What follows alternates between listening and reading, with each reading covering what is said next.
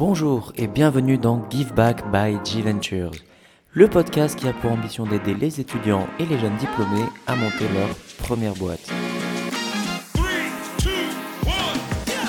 Retrouve chaque semaine les meilleurs conseils actionnables de la part des plus grands acteurs de l'écosystème tech en France.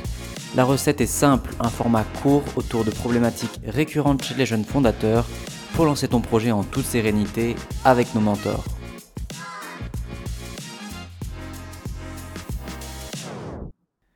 Bonjour à tous, aujourd'hui j'ai le plaisir de recevoir Benjamin Gabé. Salut Benjamin.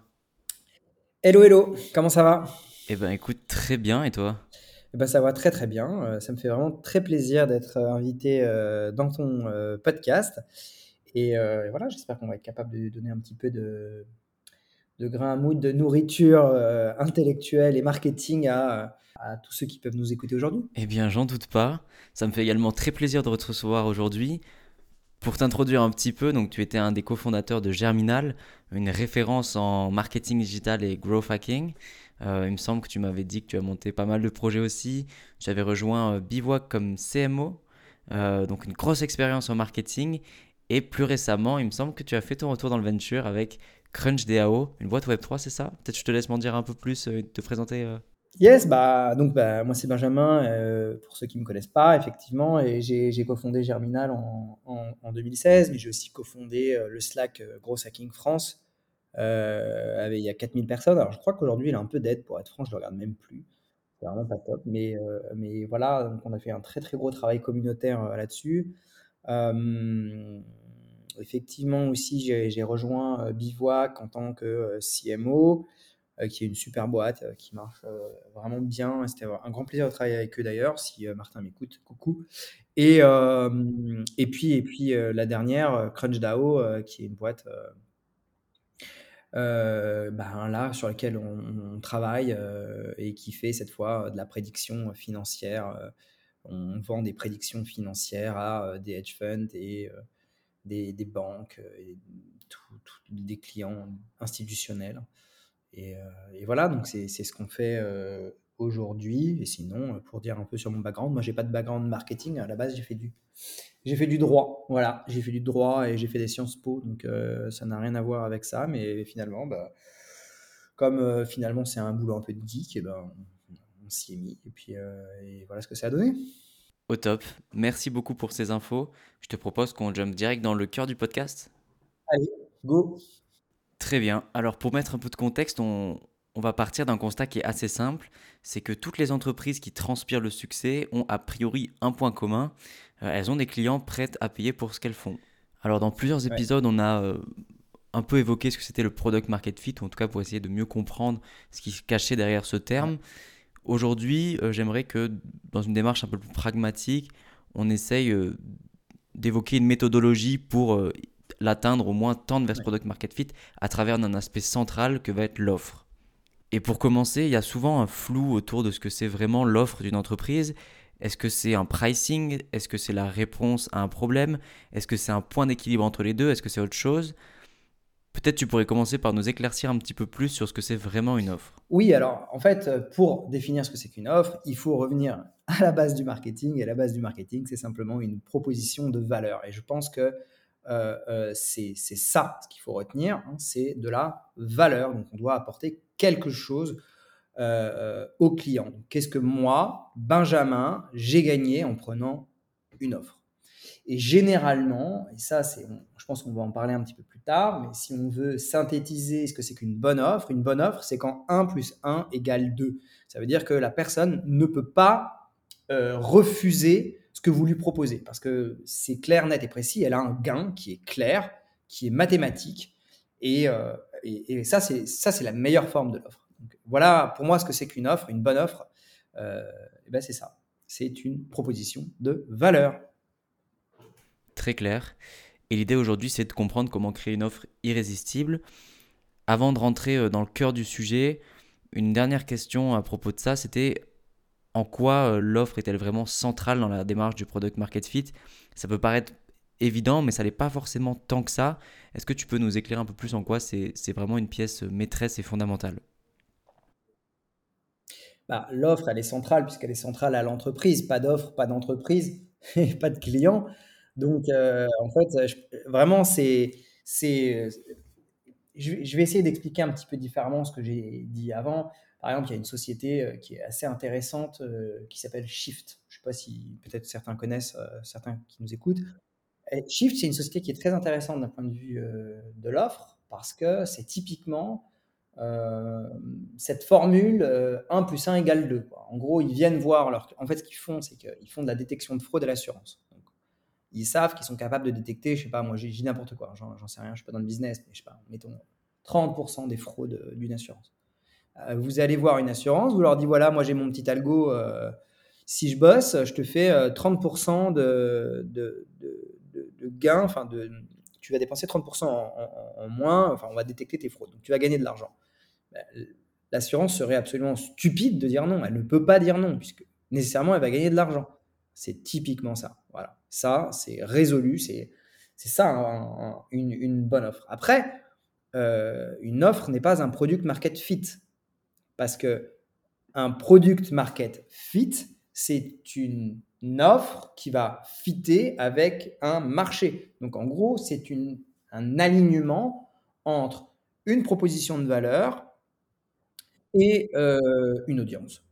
Et des arguments de vente. Une fois que je suis capable d'aligner euh, une audience euh, avec une proposition de valeur et les bons arguments, eh ben, je suis capable d'avoir ce market fit et ça décolle. Voilà, c'est aussi, entre guillemets, aussi simple que ça. Maintenant, effectivement, c'est extrêmement compliqué. Il y a très peu de personnes qui sont capables d'avoir des offres qui sont aussi pertinentes.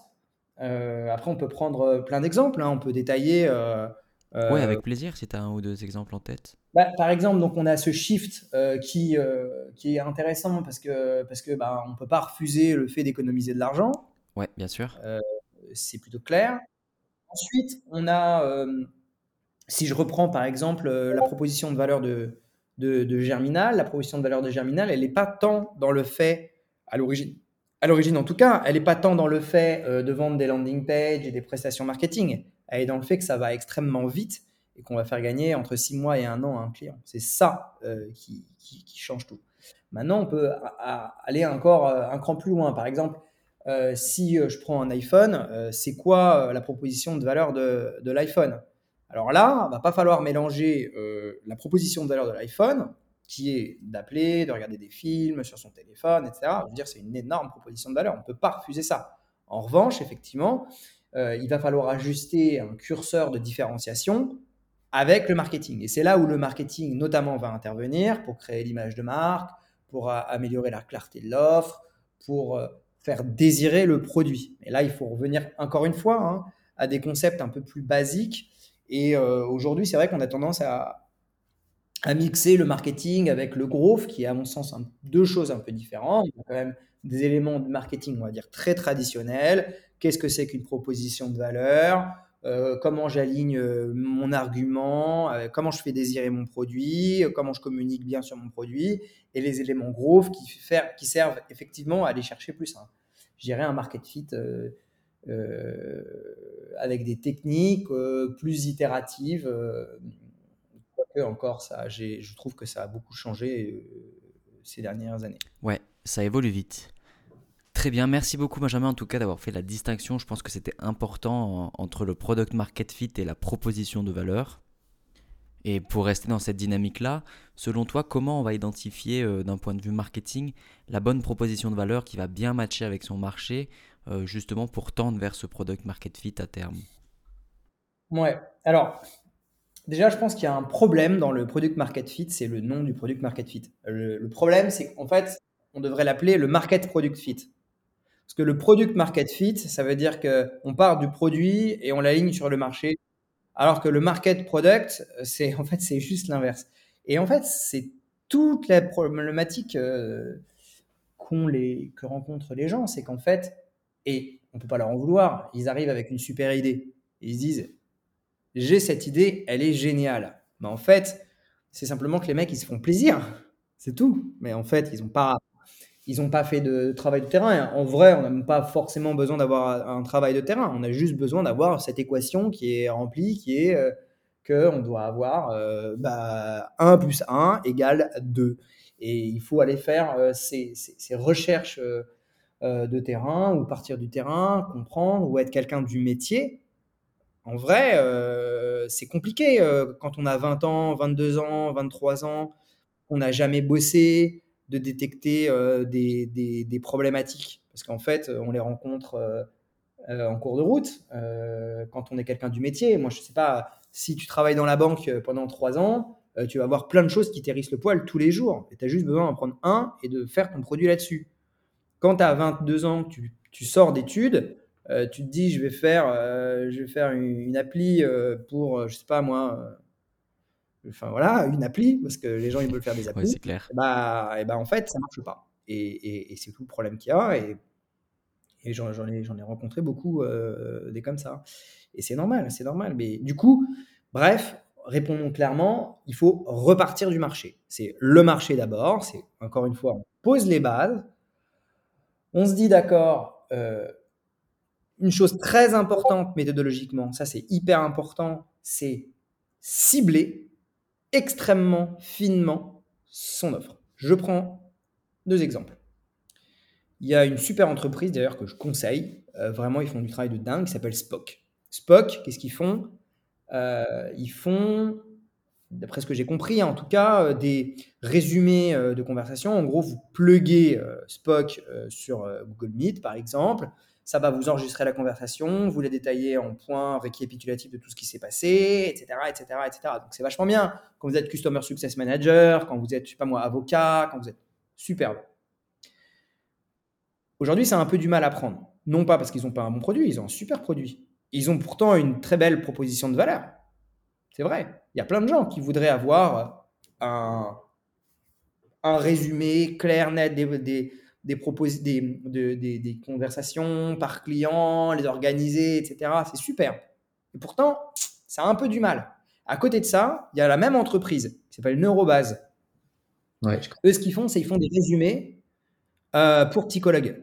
Les psychologues, en fait, à chaque fois, toutes les professions médicales, doivent remplir des comptes rendus euh, de, de, consultation.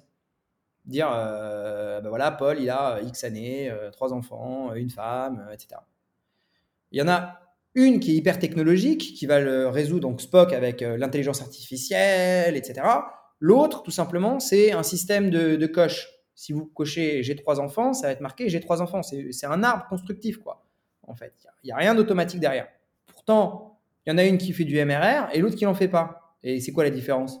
Ouais, le ciblage. Ben, la différence, c'est qu'il y en a une qui cible une audience extrêmement précise, avec un produit extrêmement simple, et de l'autre, alors effectivement, euh, potentiellement, il y a plus de business à avoir, c'est beaucoup plus gros, mais qu'est-ce que c'est plus difficile? Ce qu'il va falloir systématiser, avoir un degré d'abstraction énorme pour créer une offre qui aille répondre et à euh, des psychologues et à euh, des avocats et à des customer success managers, etc tout en sachant qu'il y a des problématiques de données personnelles, etc., etc., etc. Il y a les législations, etc.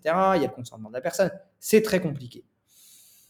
Donc, euh, si on doit résumer, il faut partir du marché, c'est important, mais partir d'un micro use case. Vous prenez un use case, vous dites, OK, je vais cibler ces personnes-là, les personnes qui sont les plus proches de vous, hein, idéalement, et vous essayez de leur proposer. Et, et en fait, la réponse du client, elle doit être instantanée. Elle doit être oui. Parce qu'un product market fit, ça ne se. Ça ne. On ne peut pas hésiter dessus. Enfin, je veux dire, par exemple, je donne des exemples. Euh, le Slack Gros Hacking France. Il n'y avait pas de Slack à l'époque, on était en 2016. J'ai créé le Slack, j'ai eu 2000 inscriptions en 24 heures. Il est ah, évident le product market fit. C'est un product market fit. Je m'appelle Germinal, je fais euh, un million en un an, en partant de zéro. Market fit. Euh, là, aujourd'hui, par exemple, on organise euh, des tournois de machine learning de manière hebdomadaire avec CrunchDAO.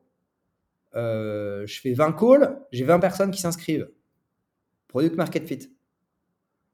Si vous allez voir des clients et qu'ils tâtonnent, franchement, passez votre chemin parce que vous, vous risquez d'avoir deux problématiques. La première, c'est oui, vous avez, vous avez un petit product market fit, donc en fait, vous n'en avez pas, et donc en fait, vous allez vivoter, vous allez passer 4 ans sur votre projet, alors qu'en fait, vous avez perdu énormément de temps. Et en fait, à la fin, vous allez, vous allez arrêter. Ou alors, pire, vous n'allez pas arrêter et vous allez rester dans la galère. Mais en fait, euh, le market fit, vraiment, moi, ce que j'aurais tendance à dire, si là, aujourd'hui, je devais encore recréer une boîte, mais je, il faut que ce market fit soit d'une évidence pure et limpide avec juste, OK, ça, c'est ma proposition de valeur. Sur 10 clients, j'en ai 6 euh, qui acceptent. Voilà. Ça, ça, c'est de la proposition. Et en fait, le reste, aujourd'hui, bah, ça m'intéresse pas. Aujourd'hui, ça m'intéresse pas parce que c'est des business qui vivotent ou c'est des business euh, qu'on a du mal à scaler. Et ensuite, les, les, les fondateurs, j'en ai, vu plein, hein, ils comprennent pas et pourquoi ça marche pas. Alors parfois, c'est juste le problème du go-to-market, mais souvent, c'est pas le go-to-market, souvent, c'est juste que c'est super intéressant. Hein. Je me permets de faire une petite parenthèse par rapport à un autre épisode qu'on a tourné euh, avec Valentin Richard et que je conseille aux gens d'aller écouter, euh, où lui il nous expliquait justement comment il fait quand il design, mais plutôt côté produit, euh, ses fonctionnalités, où il part en fait tout simplement d'un seul user case. Et je trouve que le parallèle est intéressant, donc voilà, je conseille aux gens d'aller jeter un coup d'œil par la ah bah, suite. Bon, sinon, ça nous fait une très bonne mise en contexte, une très bonne introduction. Peut-être maintenant, pour se centrer un peu sur l'offre, même si c'est peut-être un peu redondant, euh, une question un peu ouverte. Selon toi, qu'est-ce qui fait une bonne offre? Est-ce qu'il y a quelques grandes caractéristiques qu'on peut distinguer? Bah, je... Encore une fois, euh, une bonne offre, c'est une offre qu'on peut qu'accepter. voilà. Et non, mais mm, c'est vrai que c'est un peu, je sais pas si c'est beauté en touche que de dire ça, mais euh, euh, une offre, euh, on, peut, peut, par exemple, j'entends aussi un petit peu où est-ce que tu veux venir. J'imagine que tu veux un petit peu toucher vers, s'orienter vers le prix, parce qu'en fait, une offre, qu'est-ce que c'est? C'est c'est quelque chose, enfin, on vend quelque chose, quelque chose a des caractéristiques et il est matérialisé par un prix et euh, la question, elle est simple, c'est est-ce que pour ce prix-là, une personne va acheter ou non? Sauf qu'en fait, euh, moi, le prix, alors, je vais dire la vérité, je suis un très mauvais sales. Genre, euh, je veux pas faire de sales, j'aime pas, j'aime pas faire ça. et moi, je suis pas spécialement capable de me vendre. Je, je pratique pas des. Voilà, enfin, j'ai jamais réussi. Je suis pas un bon vendeur. Moi, je suis quelqu'un, je le fais vraiment pour le plaisir et c'est mon problème. Mais euh, le prix fait partie intégrante de l'offre et le prix est un élément euh, marketing. Moi, je vois, euh, ça m'arrive d'aller choisir des prestataires. Bah, rarement, je vais choisir le, le moins cher. C'est juste un truc con. On fera un épisode certainement dédié euh, au pricing parce que je pense que c'est une question qui euh, est, très importante. Mais c'est des aspects que j'ai envie de toucher un peu du doigt aujourd'hui dans cet épisode. Euh, c'est vrai que la question était peut-être un peu floue, un peu vaste. Peut-être pour la retourner, est-ce qu'il y a des aspects qui font, selon toi, qu'une offre est nécessairement mauvaise? Je ne sais pas, par exemple, un manque de clarté, mauvaise compréhension du marché, sachant que tu l'as déjà un petit peu évoqué bah, auparavant. L'offre mauvaise, j'ai pas envie, euh, entre guillemets, de tomber dans le piège de dire bah, c'est une offre qui répond pas à un problème, etc. Je pense que tout le monde est clair. En fait, l'offre, elle est mauvaise quand elle suscite suffisamment d'attention pour avoir un peu de business, mais pas assez pour le scaler. Et ça, c'est ça qui est grave, en fait. Et c'est toute la problématique, notamment, euh, je pense, d'un fondateur et de son équipe growth, je pense, et produit, c'est euh, c'est de détecter si on reste perché sur ces trucs euh, horribles. Pour moi, c'est la death zone, quoi. Et, ça, ça se résout avec plusieurs euh, choses. Un, euh, je pense qu'il faut avoir un, bon ratio, c'est-à-dire il y a des éléments de vente. Hein, par exemple, vous prenez un bon pipe drive, bah, dans le pipe drive, vous avez des éléments, vous avez des rapports de vente, où est-ce que ça bloque, à quel moment? quand vous faites du gros, c'est pareil, hein, vous avez des rapports. Hein. est-ce que les personnes, elles repartent de la landing page immédiatement? Est-ce qu'elles cliquent? Est-ce qu'elles scrollent? Est-ce qu'elles s'aventurent dans le funnel? Est-ce qu'elles créent un compte? Est-ce qu'elles s'activent, donc elles s'abonnent à une newsletter? Tout ça, c'est des éléments en fait qui vont vous permettre de, d'évaluer ce market fit. Donc, c'est avant tout euh, des KPI et il faut être très très clair. Euh, on va dire euh, des KPI d'activation quoi. la personne elle va sur internet, combien de temps, est-ce qu'elle s'abonne? Et encore une fois, bah, ce dont on se rend compte, c'est qu'une bonne offre, bah, ça doit partir un peu de manière instantanée. Alors là, il faut revenir à quelque chose aussi d'important. C'est que parfois, vous avez une super offre, en fait, il y a tellement de compétition que vous n'arrivez pas à vendre votre produit. Pourtant, votre offre, elle est bien. Par exemple, euh, je pense euh, ne pas dévoiler un secret euh, quand on dit que sur l'investissement locatif, pour avoir un peu travaillé dedans, si on se lançait en 2015 et en se lançant en 2022, c'est pas du tout le même bail. Et donc, pourtant, vous allez avoir la même offre. Mais, mais en fait, c'est plus compliqué à vendre votre offre, et c'est là où le marketing intervient pour euh, susciter quelque chose de désirable et pour avoir de la puissance dans la transmission euh, et le go-to-market. Euh, mais encore une fois, moi, c'est quand, on a atteint un niveau de compétition et concurrence qui est trop important, c'est des business qui ne sont plus intéressants. En fait. Déjà, vous n'allez pas intéresser les VC. Et en fait, même euh, sans parler des VC, parce qu'en fait, on s'en fout un petit peu des VC, euh, ce qui compte, c'est votre business, euh, ça va être compliqué d'attirer le chaland. Quoi. voilà. Très bien. Alors justement, tu commençais à parler de métriques et c'est vrai que ça vient à une autre question que je voulais te poser un peu après.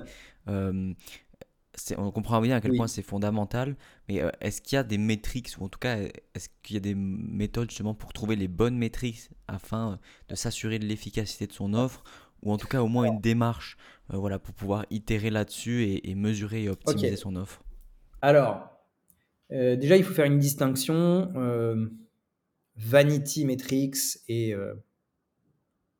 non-vanity metrics, on va dire. On fera aussi sûrement un épisode spécifique aux vanity metrics, mais c'est important que tu le mentionnes. Ouais. Une, une vanity metrics, qu'est-ce que c'est? C'est quand il y a une métrique qui va vous faire plaisir. Et généralement, de toute façon, c'est pas compliqué. Dès que ça vous fait un peu trop plaisir, c'est pas bon pour votre business. Parce que ça veut dire que vous faites trop plaisir. Et généralement, tout ce qui, tout ce qui fonctionne, c'est des choses mal. Quoi. Ça fait mal de faire un business. Ouais, il faut souffrir pour le business. Donc, euh, par exemple, j'ai 100 000 personnes dans ma base de données en email. Est-ce que c'est une vanity metrics? Bah ouais, c'est une vanity metrics. Pourquoi Parce que ce qui va compter, c'est l'open rate, voilà, ou le click rate, ou euh, le nombre de ventes euh, générées pour 1000 euh, emails. Voilà, ça, c'est des choses qui m'intéressent un peu plus. Nombre de followers Instagram, ça Taux d'engagement, ouais, même chose. on parle. etc., etc., etc. on peut continuer comme ça, hein, le, funnel, hein, avoir un funnel clair, hein, ça veut dire avoir des, des, des analytics qui sont bien montés, c'est hyper important. Alors au début, vous n'en avez pas forcément besoin. S'il vous plaît, allez parler à tous vos clients, quand vous commencez. Voilà. Euh, mais euh, quand euh, vous allez grossir un petit peu, bah, votre offre, elle doit se modifier et c'est hyper important d'aller calculer ça. Donc, on met des, des, analytics avec un funnel, on regarde les taux de conversion, l'avancée dans le funnel, on regarde comment ça fonctionne, on teste parfois, effectivement, il y a des problématiques, des manques de clarté des manques de clarté clairs, nets et précis euh, sur les landing pages qui font qu'on peut très vite euh, des bonnes offres en fait euh, qui ont un, problème juste de gros, on va dire, elles peuvent faire x3, x4 super simplement. C'est ça qui est incroyable. Mais en revanche. Donc l'importance de vraiment mesurer, ouais. L'importance de mesurer et de s'entourer correctement. Et le deuxième problème, c'est quand, bah en fait, moi j'en ai rencontré tellement des, des fondateurs de Watt qui me montrent leur truc et font mais regarde, et en fait, tout le monde n'en a rien à foutre de leurs produits. Et c'est dur de leur dire. Et, donc, du coup, bah, il faut y aller un peu en mode euh, psychanalyse, quoi. On va tester, on va tester. Et on se dit, putain, au bout d'un moment, ils vont comprendre. Parce que, en vrai, le, pire, c'est que moi, je suis personne pour dire à quelqu'un, ton business, n'a pas marché parce que je peux me planter. Et puis, ça m'arrive de me planter. Et je ne suis pas omniscient. Mais bon, parfois, quand même, on sent quand même que c'est quand même plutôt cuit, quoi. Mais bon, si la personne n'a fait pas l'effort de comprendre en face. Euh, et souvent aussi, il y a des problématiques, c'est que ça, je pense que c'est, ce sera aussi couvert dans un autre épisode, mais euh, je peux le dire. Euh, les personnes, elles, se mettent dans un mood où euh, souvent, quand elles ne savent pas faire, elles vont commencer leur projet comme des chefs de projet et ils vont se dire bon bah j'ai besoin d'une boîte, je crée la boîte, ensuite j'ai besoin d'avoir X d'un site internet, je me fais mon site internet. Ça y est, ils ont déjà dépensé 10 000 balles parce qu'en fait ils savent pas comment faire un site internet. Du comme, comme ils ont déjà dépensé 10 000 balles, eh ben en fait, ils continuent, ils continuent, ils continuent et ils dépensent et la course en avant. Et, et comme ils disent sur BFM, la course à l'échalote. Et à la fin, bah, en fait, ils n'ont ils ont rien, ils ont dépensé plein d'argent et, euh, et, ils en dépensent encore plus parce qu'ils se disent que euh, non, en fait, non, ça marche pas, ça marche pas, faut, faut quitter quoi. Faut aller vite. Faut aller vite. Ok, donc si je comprends bien, c'est échanger régulièrement avec ses utilisateurs fixer des métriques précises et claires euh, en découpant un peu son funnel et ensuite s'assurer au plus tôt euh, que son offre répond à une vraie proposition de valeur, c'est ça? Ben ouais. Par exemple, euh, je, prends un, autre exemple, Fempo, culotte menstruelle. Je crois que c'est les premières à avoir fait les culottes menstruelles en France. The Family, non, il me semble. Hmm, je suis pas sûr, je sais pas. Mais comment ils ont fait? Super simple. Ils ont mis un typeform, ils ont fait de la pub sur le typeform, ils ont sur le, questionnaire qui était posé dans la pub, donc le Typeform, hein, c'est un, questionnaire, c'est un formulaire. Et en gros, euh, bon, on leur demandait euh, l'utilisation, est-ce qu'ils en auraient besoin, de quoi ils avaient besoin, etc. Et derrière, les personnes mettaient leur adresse email s'ils voulaient être contactés. Bon, bah, trois mois après, ils avaient un produit, ils ont, contacté les 2000 personnes qui ont souscrit au Typeform, ils ont fait bah, euh, est-ce que ça t'intéresse? Et les mecs, en fait, oui. pourquoi? Parce qu'en fait, ils ont co-construit le produit avec leur audience. C'est aussi ce que fait Asphalt. Asphalt, ils co-construisent le produit avec leur audience. Ils arrivent. En fait, Asphalt, c'est hyper intéressant. Asphalt, c'est une marque de fringues. Ils font que des préventes.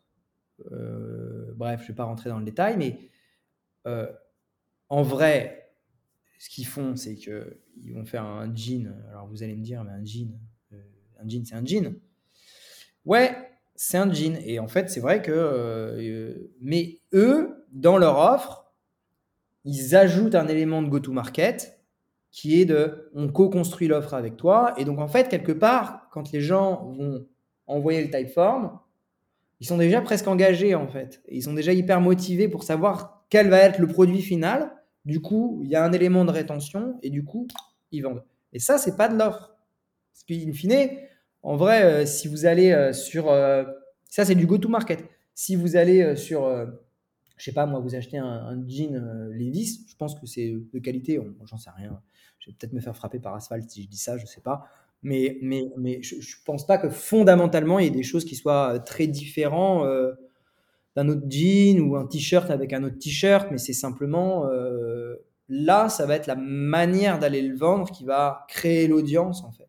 Et, c'est pour ça vraiment chaque type de business a une manière d'aller formuler son offre qui est hyper intéressante. Et la formulation de l'offre est aussi importante que l'offre, évidemment. C'est là où je veux en venir finalement. Très clair. Et maintenant, si on parle vraiment de la première offre viable euh, d'un projet, c'est-à-dire, euh, je, commence de zéro et je veux créer ma première offre, euh, est-ce qu'il y a des frameworks qui existent pour ce genre de choses? Alors, c'est vrai que c'est une question un peu générique, j'imagine, c'est pas facile en répondant un peu comme ça, mais voilà, je, imaginons j'ai commencé à sonder mon marché, euh, pourquoi pas même à trouver des, des premiers clients. Euh, est-ce qu'il y a voilà, des, méthodes, des exemples de frameworks que je peux utiliser euh, justement comme ça pour, pour démarrer et créer ma première offre? Bah, il y a plusieurs, du coup ça reprend un peu ce que je dis avant, en fait il y a plusieurs types de produits, donc déjà il va falloir choisir la bonne méthode en fonction de son produit, si on vend un vêtement ou si on vend un produit B2B, c'est pas la même chose. Si je vends un produit B2B, c'est pas compliqué, la réponse est vous devez formuler votre offre et la personne en face, elle doit dire oui. Si vous avez une offre plus, euh, on va dire, euh, e-commerce, vêtements, etc., là, la personne, elle doit avoir envie. Et donc, en fait, euh, je dirais que la problématique d'un e-commerce, elle est même pas tellement dans le produit que vous vendez, même si c'est ça qui va vous donner la rétention, parce que finalement, c'est quand la personne a reçu le produit qu'elle va le juger et qu'elle va racheter, mais c'est dans votre capacité à, euh, à, motiver, euh, à motiver les gens et vendre. Par exemple, moi, je sais que si je devais investir dans un e-commerce aujourd'hui, j'investirais uniquement s'il y a un influenceur qui est dans les fondateurs, voilà, par exemple. Parce que je sais qu'il a, c'est une go-to-market à lui-même et que ça peut pas louper. Euh, en fait, le marketing, quoi. Enfin, globalement, tout est dedans, non? Bah ouais. Ouais. Mais pour du SaaS B2B, bah, c'est juste, euh, c'est typiquement, c'est du 1 plus 1 égale 2. Quoi. Je vais t'aider à gagner de l'argent, je vais t'aider à gagner quelque chose.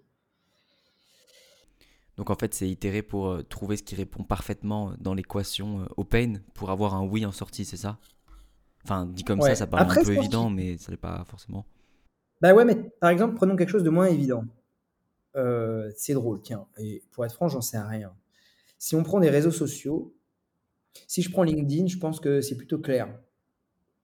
Euh, c'est euh, les connexions professionnelles. Un peu l'image aussi, genre l'ego trip, tout ça. C'est clair. Un Facebook, un Instagram et un TikTok, c'est du divertissement pur. Mais en fait, ce qui m'attriste là-dedans, c'est que je sais même pas ce que c'est que. Enfin, je. Moi, j'ai choisi personnellement de ne pas être sur ces plateformes, mais j'ai beaucoup de mal à voir la valeur euh, intrinsèque qui est proposée. D'autant plus qu'en fait, quand on sait ce qu'il y a derrière, qui est du gros machine learning, en fait, c'est vraiment. C'est drôle parce que c'est vrai que, en fait, c'est pas tellement le contenu, parce qu'en fait, le contenu, vous le voyez pas. Enfin, vous avez 4000, sur TikTok, par exemple, il y a 4000 vidéos en moyenne visualisées par mois, par, euh, par, euh, par personne. Donc, euh, faut pas dire que c'est parce que c'est intéressant. Parce qu'en fait, la vérité, c'est que vous avez 80% de chances de plus vous, plus vous souvenir de ce que vous avez vu, en fait, même deux heures après. Donc, c'est ce que je pense en tout cas. Ça, c'est des produits qui sont assez effrayants parce que c'est des techniques, enfin c'est juste du machine learning, euh, de l'entraînement euh, euh, sur des données qui vraiment profitent de la faiblesse de l'homme. Et finalement... Ouais, c'est vrai que l'offre n'est pas si évidente que ça à analyser sur ce cas-là. C'est juste ça, finalement, le capitalisme. Si on en revient, c'est drôle, parce qu'on peut encore avancer un, un cran au-dessus, c'est cibler lorsque le marché est inefficient, lorsqu'il y a quelque chose qui va pas, une, quelque chose dans quoi s'engouffrer finalement. Je sais pas si. en fait, c'est ça une offre. Finalement, c'est combler un vide. Une asymétrie?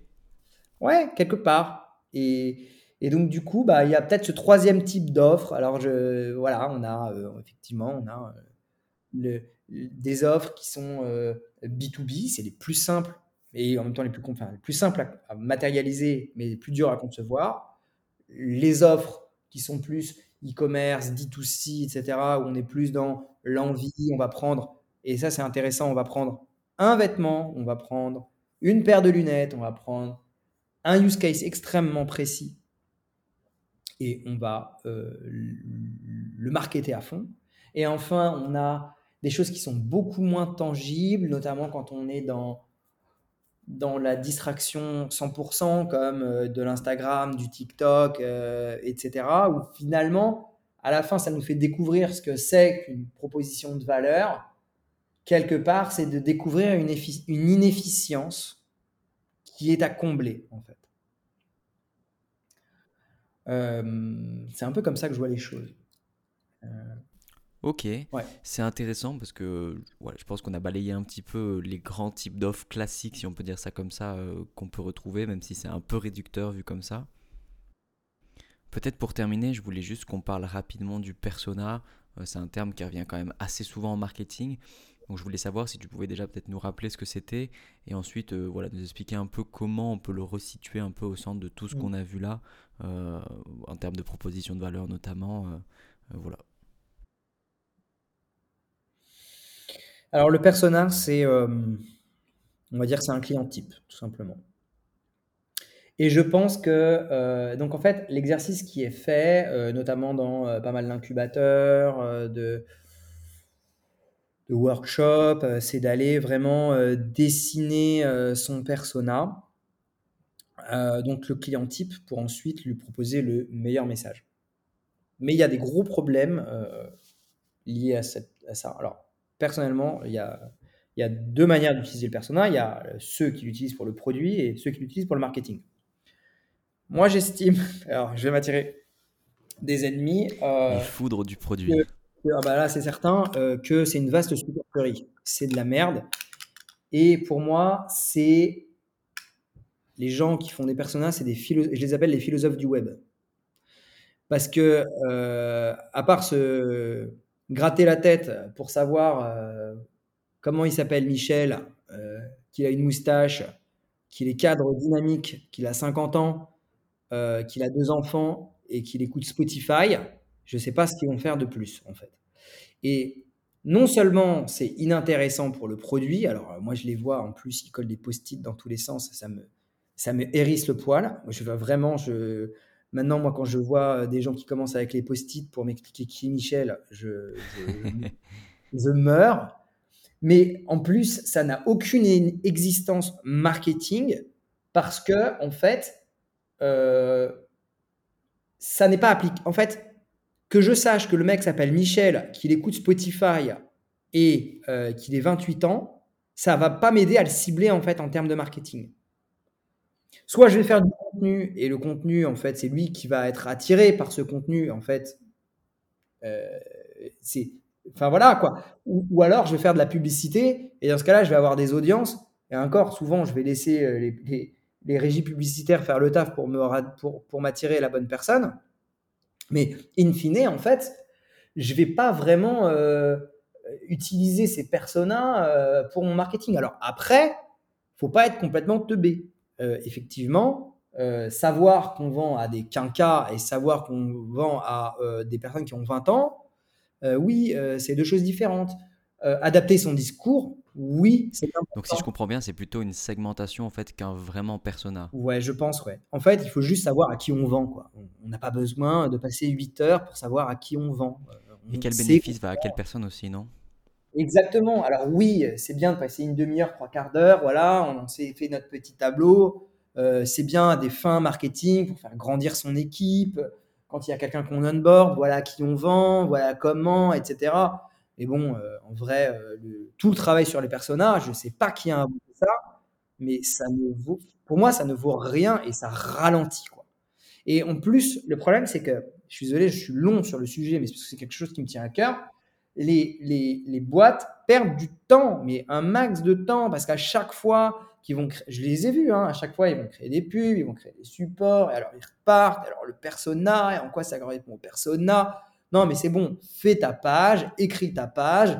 Oui, elle va grosso modo à quelqu'un qui, écoute Spotify, mais elle va aussi à quelqu'un qui écoute Deezer. Ça va bien se passer. Et puis, bon, bah, en fin de compte, voilà, c'est juste, il faut tester, tester, tester, tester, et puis ça marche ou ça marche pas. In fine, moi, ce en quoi je croirais plus, ce sont les data-driven persona. Dans ce cas-là, dans ce même pas moi, c'est pas une approche qualitative, mais c'est une approche quanti. C'est simplement, voilà, bon, je sais que factuellement, en fait, mes clients, ils ont 30 euh, ans. Et je le sais, et voilà, et je le sais. Point. Très clair. Euh, je pense qu'on a un peu fait le tour de tout ça. Peut-être pour terminer, une dernière question un peu plus personnelle. Euh, vu que tout à l'heure, tu évoquais un petit peu le pricing. Euh, je me demandais si, selon toi, justement, un client prêt à payer, c'était forcément le signe qu'on avait atteint une offre irrésistible ou au contraire si euh, c'était plutôt le début et qu'il y avait en fait tout à faire et encore de l'itération nécessaire Il y en a. En fait, euh, alors moi je peux parler d'un cas très personnel. Euh, il se trouve, mon ancien associé Grégoire est un très très bon vendeur. Et en fin de compte, le problème des excellents vendeurs, il faut lui reconnaître ça, hein, ben, en fait, c'est qu'ils ont beaucoup de mal à détecter les produits market fit. Parce qu'en fait, ils sont capables de tout vendre. Donc, ils vont vous vendre un stylo, comme ils vont vous vendre une bouteille de, de Pago, euh, comme une solution dont vous n'avez pas besoin, parce qu'en fait, ils sont très bons et ils sont très bons à comprendre, etc. En fait, c'est même pas parce que vous vendez que vous avez un market fit, c'est il y a, a d'autres éléments derrière. Alors, peut-être que c'est un cas particulier, mais celui-là, je l'attire parce que, en fin de compte, les gens qui sont euh, bons en vente, eh ben, en fait, je pense qu'ils ont un gros problème pour détecter les, les product market fit. Et je pense que c'est pour ça que c'est toujours bien de travailler avec quelqu'un du produit qui comprend, qui est plus proche de son audience et qui permet d'avoir une approche un peu plus avec, avec un peu plus d'abstraction peut-être mais non, vendre, euh, bah, c'est un bon indicateur, on va pas non plus leurrer. Hein. Ok, c'est clair, on est sur le bon chemin, mais on n'est pas au bout, quoi, en fait. On n'est pas nécessairement au bout. On est au bout quand euh, la société est capable de vendre et pas une personne est capable de vendre. Voilà. Oui, je suis capable de faire croître euh, ma team marketing et que finalement, ma team de sales, et que, que je mette Valentin, Paul, Bernard ou Michel, bon, bah, grosso modo, tout le monde est capable de vendre le produit. Là, oui, clairement, on est ou alors qu'on arrive à, le vendre directement euh, euh, sur Internet, quoi. Que les gens ils soient intéressés par la proposition de valeur. Super, eh bien merci beaucoup Benjamin, en tout cas je pense que voilà, on a fait un peu le tour de tout ce que je voulais aborder, on, peut peut-être terminer là-dessus. Euh, merci beaucoup, je sais que voilà, tu es présent notamment sur LinkedIn, est-ce qu'il y a d'autres réseaux aussi sur lesquels on peut te suivre? Non, bah, juste, enfin oui, n'hésitez pas à me suivre sur LinkedIn si vous voulez, mais j'avoue que je suis un peu silencieux. En revanche, si vous voulez vous intéresser au projet sur lequel je suis, qui est hyper cool, qui s'appelle CrunchDAO, je vous le dis, eh ben, allez sur, euh, sur Twitter, euh, allez regarder CrunchDAO, on fait de la prédiction financière, mais en, c'est du Web3, donc en gros, on a 2000 data et 400 PhD qui, euh, chaque semaine, s'affrontent, on va dire, pour pour euh, prédire le marché à 30, 60 et 90 jours. Et nous, derrière, on va, euh, on va vendre euh, ces, ces prédictions financières et, et, rémunérer une communauté. En plus, ce n'est pas une, une société, c'est une association. Il n'y a pas de shareholder, il n'y a pas d'actionnaire. Et tout va à la communauté. Donc, si vous êtes intéressé, bah, n'hésitez pas. je pense que c'est le meilleur, meilleur endroit pour, pour me suivre. Ouais, carrément, c'est très intéressant. Et tous les amateurs de Web3, je conseille vraiment d'aller faire le détour. Bah, merci beaucoup, Paul. Eh ben, merci beaucoup à toi, Benjamin, et en tout cas, à très vite. merci, à très vite.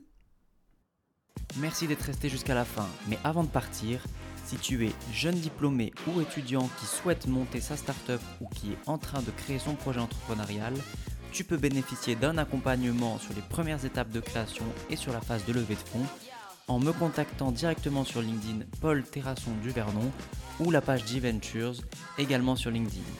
Bon courage et à très vite.